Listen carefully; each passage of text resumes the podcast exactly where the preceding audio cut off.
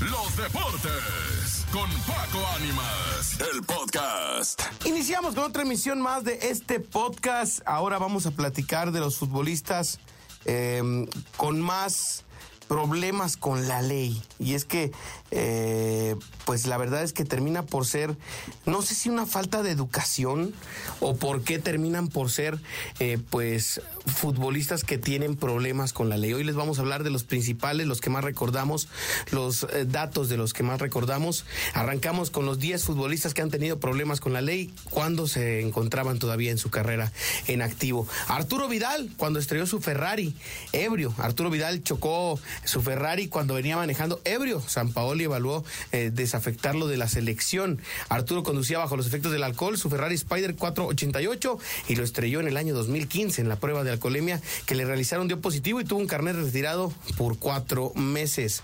Lucas Hernández, el jugador tenía encima una orden de, de alejamiento por altercado con su novia.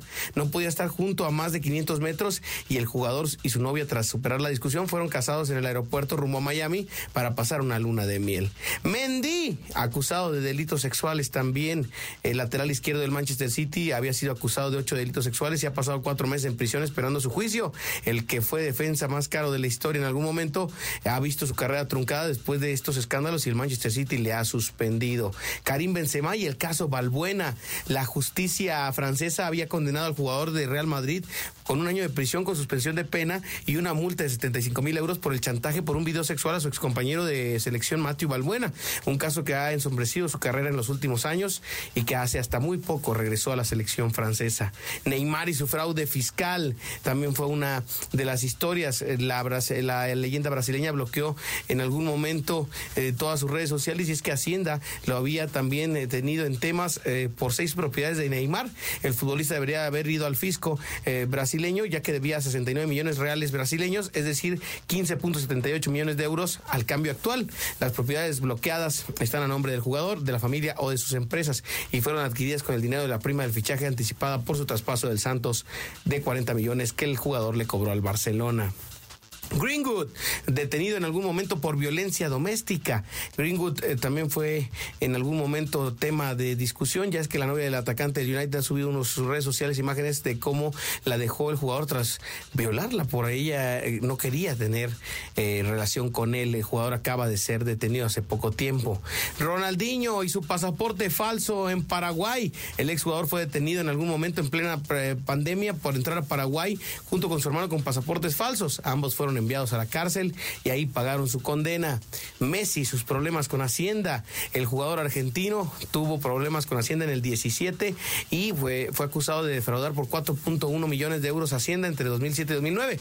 Leo Messi fue sancionado a 21 meses de cárcel y su padre y su gente fue sentenciado a 15 meses. Además, Messi pagó 2 millones de euros de multa a Hacienda finalmente al no tener antecedentes penales.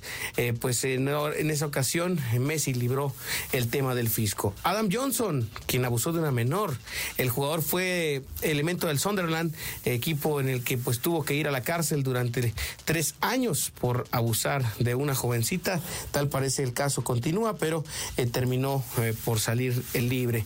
Y bueno, Rubén Semedo, quien secuestró a un hombre en su casa, el jugador del Villarreal estuvo detenido por secuestro y agresión y robo. El club tomaría medidas en su momento. Esto fue en el 2018, se eh, protagonizó uno de los escándalos del año en aquel 2018 ya que el portugués fue condenado a 10 años de cárcel por secuestrar a un hombre en su casa y le amenazó con un arma, como afirmaba el sujeto. Después de un juicio, Semedo fue sentenciado a 10 años de cárcel por detención ilegal, delito de homicidio y tenencia ilegal de armas. En 2020 se le rebajó la sentencia a 5 años de cárcel, pero finalmente solo pasó 142 días con la condición de no volver a España en 8 años. Estos son algunos de los futbolistas que han vivido problemas con la justicia. También recordemos, por supuesto, a Dani Alves, que está en la cárcel actualmente por temas también. Eh, Robinho, que se dice que no sale de Brasil porque eh, en Italia lo están esperando. Cristiano Ronaldo, que en algún momento también tuvo alguna demanda.